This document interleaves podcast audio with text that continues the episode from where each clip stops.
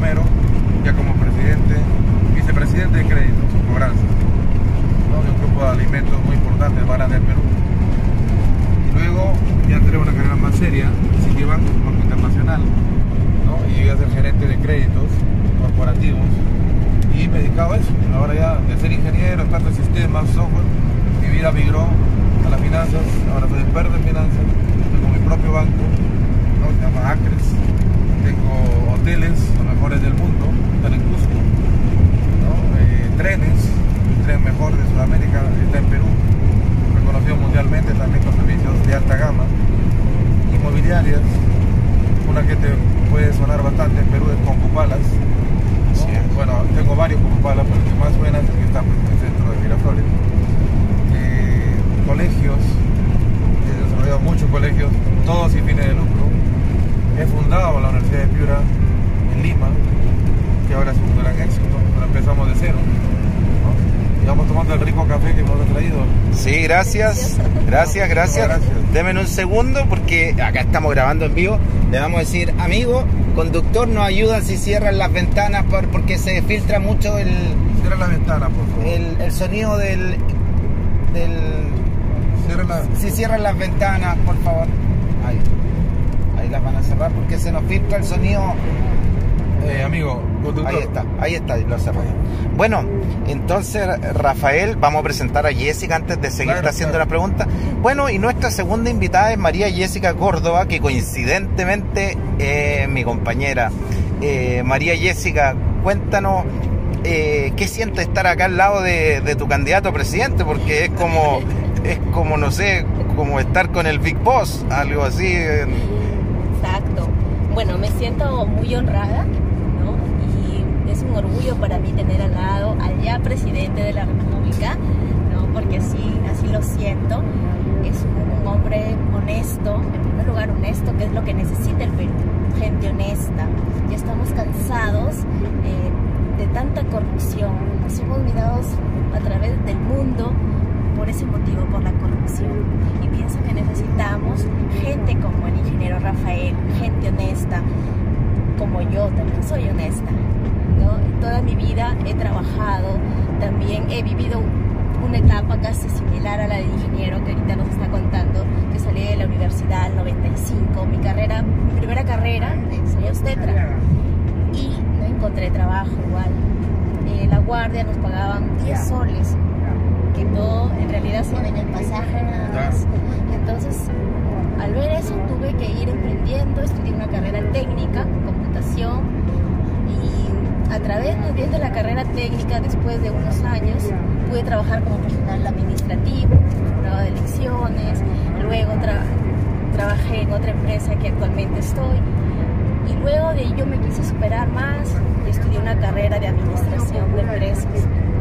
Y luego también soy emprendedora porque al- necesitaba ingresos. Tengo dos hijas, ¿no? Que ahora ya son universitarias. Y también vendía eh, productos por catálogo a mis compañeros de trabajo, a mis compañeros de estudio, porque aunque sea eso me solventaba para los pasajes míos y de mis hijas.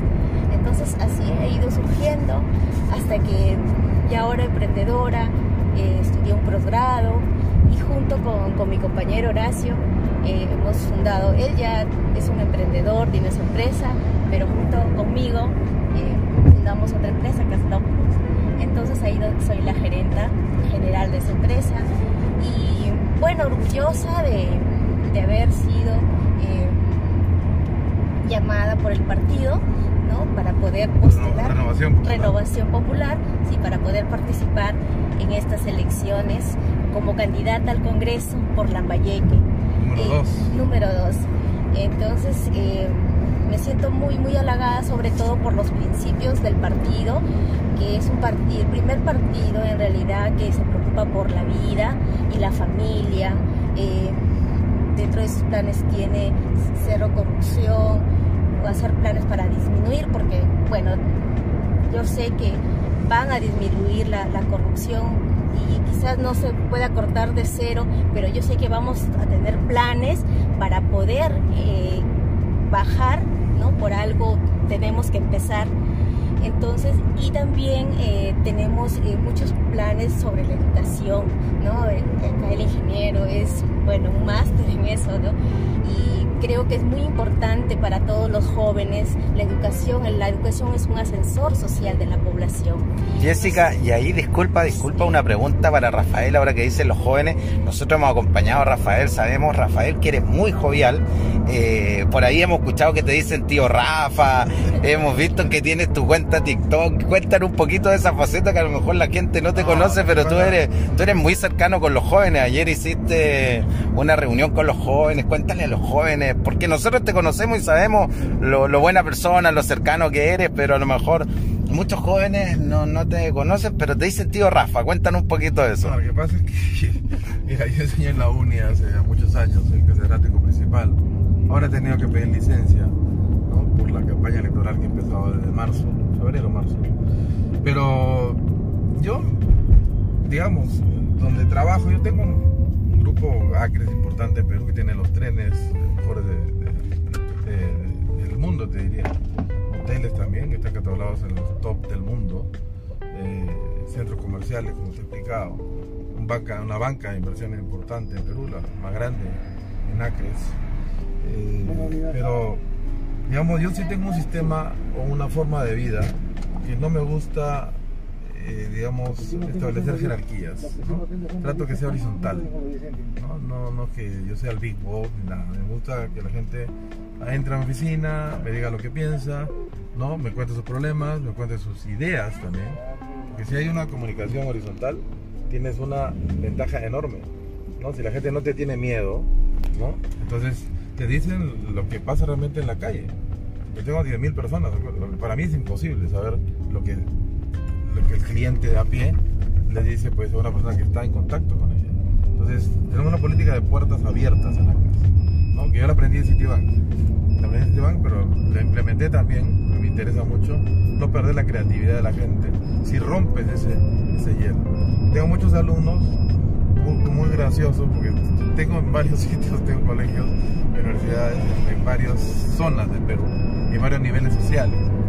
Y la gente más, eh, los jóvenes más empeñosos, que más me ayudan, son la gente de sectores como Comas en Perú, es un sector bastante popular, un colegio que yo ayudé a, fundar, se llama UNTEC, ahora resulta ser el mejor colegio de la zona del cono norte del Perú, de Lima, que es 3 millones de personas, 4 millones de personas, el mejor colegio se llama UNTEC, el de con niñas se llama Miravalles, ¿no? pero ahí hay muchos chicos que eh, yo he dado clases allá, ¿no? He participado en eventos con los muchachos, ¿no? Yo estoy en ya hace más de 30 años.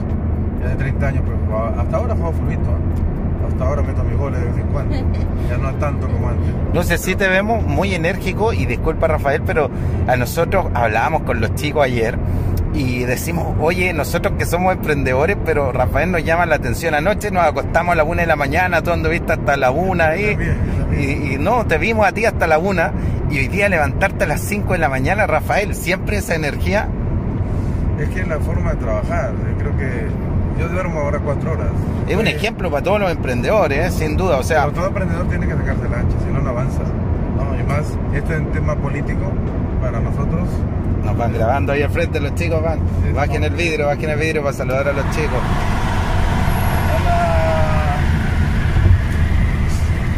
Hay, que Eh. tomarnos, hay que tomarnos en serio las cosas, ¿no? O sea, eh, el tema electoral en Perú es muy complejo, tiene mucha, mucha tramitología, ¿no? hay mucho trámite, ¿no? Entonces hay que estar alerta. Bajen el vidrio, dicen, parece. Ahí. Ahí estamos. Ahí vamos los chicos, ahí van. Vamos con el equipo de prensa acá, de Rafael. eh, voluntarios, todos, todos sumándonos a, a esta campaña pero ¿qué pasa bonita. con los chicos? Como me jugar fulbito con ellos, ¿no? Son los que hacen las pintas, están haciendo pintas, pintas, pintas por toda la zona norte. Y me dicen el tío Rafa, pues, ¿no? Porque han jugado conmigo, han jugado fulbito conmigo, o sea, no me ven distante. Si ven a un señor que, que- que mete goles. Claro.